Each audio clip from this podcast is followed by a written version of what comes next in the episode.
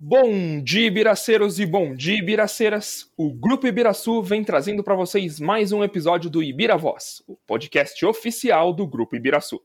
Eu sou o Davi Bogdansky, também conhecido como Nemo, e eu estou aqui com Henrico Tosto, também conhecido como Kilt. Olá, gente, tudo bem?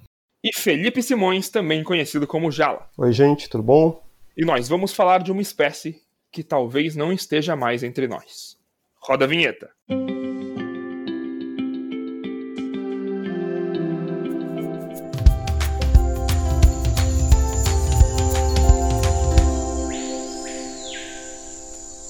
A espécie que falaremos nesse podcast é um fantasma da ornitologia, o ramo da zoologia que estuda as aves, porque é um animal que não é avistado há décadas na natureza, e nem ao menos restam indivíduos em cativeiro em qualquer zoológico no mundo.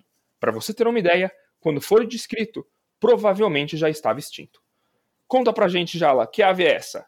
Ok, Nemo, estamos falando do caburé de Pernambuco, nome científico Glaucidium moriorum, uma espécie de coruja muito pequena, de apenas 14 centímetros, que só ocorria em uma região específica da Mata Atlântica nordestina, denominada Centro de Endemismo Pernambuco, ou CEP. Mais especificamente na Reserva Biológica de Saltinho, em Tamandaré, e na usina Trapiche, em Sirinharém, esses dois lugares em Pernambuco. Ela foi descrita em 2002 com base em dois espécimes de museu coletados na natureza em 1980, isso significa que por 20 anos esses indivíduos estavam guardados na coleção e ninguém sabia que era uma espécie nova. Na década de 90, Galileu Coelho gravou o canto desse animal, o único registro sonoro que temos dele. E o Kilt deu a sorte de encontrar esse som na plataforma online Xenocanto. Dá um play pra gente, Kilt.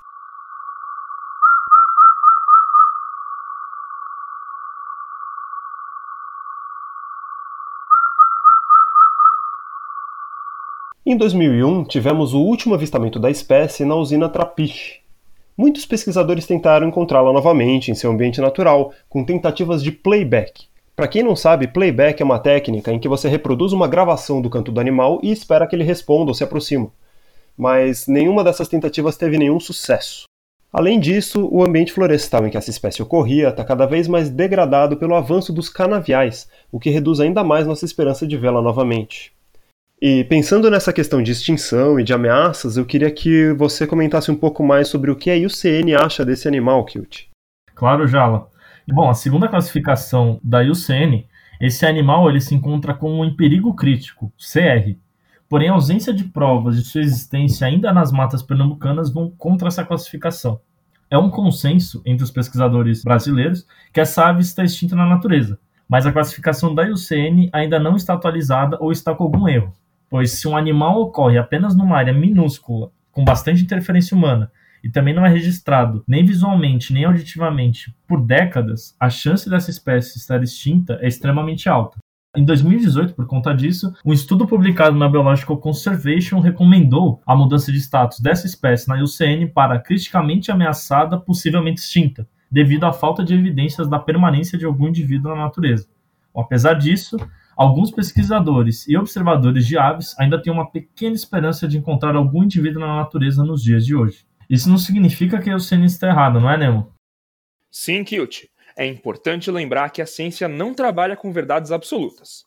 O conhecimento científico é baseado nas informações mais recentes ainda não provadas erradas, e pode sempre mudar com a chegada de novas evidências. Além disso, na ciência, tudo precisa ser testado, avaliado, reavaliado e muito discutido para ser considerado confiável. E é importante que o conhecimento científico tenha confiabilidade, pois ele serve de base para tomadas de decisão que afetam a vida de todos nós. Mesmo algo pontual, como a confirmação ou não da extinção de uma espécie em particular, pode ser a diferença entre o financiamento e a descontinuação de áreas de preservação inteiras, por exemplo. Seja como for, a incongruência entre o consenso dos ornitólogos brasileiros e o relatório sobre o caburé de Pernambuco na lista vermelha pode ser tanto um caso de discussão ainda ocorrendo sobre o estado de conservação dessa espécie, como uma simples falta de atualização. E é por aqui que nós ficamos, não é, Kilt? Isso aí, Nemo. Bom, muito obrigado a todos vocês que ouviram o nosso Ibirá Voz de hoje. E não se esqueçam de seguir a gente nas nossas redes sociais, Facebook e Instagram para as próximas publicações e não se esqueçam também de se inscrever no nosso canal do YouTube, Grupo Ibiraçu, que logo logo estaremos postando vídeos novos para vocês. Muito obrigado a todos e até a próxima.